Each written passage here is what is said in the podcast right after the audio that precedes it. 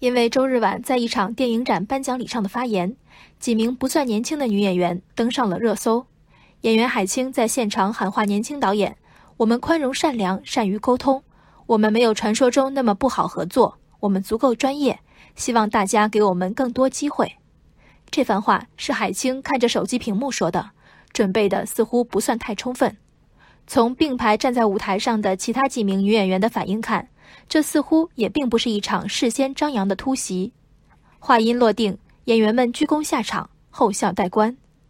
这不是中生代女演员第一次抱怨没戏演。如果说一般行业的雇主们顾虑的是女员工的生育状态、家庭负担，影视行业对女演员的审视来得更为猛烈和残酷。随着年龄从十多岁渐渐跨入四五十岁，女演员们的角色逐渐从少女变成了孩儿妈。从媳妇儿变成了婆婆，角色与演员年龄相近本不是坏事儿，既降低演绎的难度，也更有说服力。然而问题在于，媳妇儿当主角的影视剧多，聚焦婆婆的作品少。对女演员们来说，这就意味着有限的角色选择里，主角一位难求。演技派女演员的中年危机出自谁之口并不重要。纵观热播剧集，单一的模式和套路几乎霸屏。所谓偶像派和少女感，让这些美在技巧和积淀的前辈们几无立锥之地。那么，不偶像不少女就没有高收视，又是从何而来的定理？国外电影电视剧爆款里，细数白宫权谋的有，讲述家庭主妇回归法律界一鸣惊人的也有。国内的收视排行里，横跨名人数十年人生的传记或满是硬汉的动作片，同样比比皆是。我想说的是，无论中外。偶像皆有市场，然而偶像绝不是市场的唯一审美。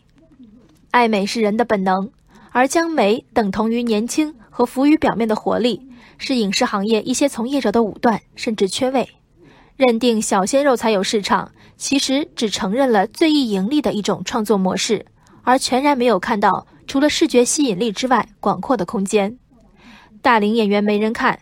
如此沉重的结论，需要经历大龄演员主演的优秀作品的失败才能做出。而事实是，带着年龄感的优秀角色还没被创造出来，谈何喜欢？作为文化产品的提供者，除了迎合众人对美的需求，还有一层责任是引领和创造需求。与大多数行业一样，各种年龄和背景的演员能从中找到自己的定位，这样的影视行业才可堪称成熟。年轻不是票房护法，年长也不是票房毒药。多元的剧本题材，认真有力的执行态度，精益求精的制作过程，重要性都在简单的年龄之上。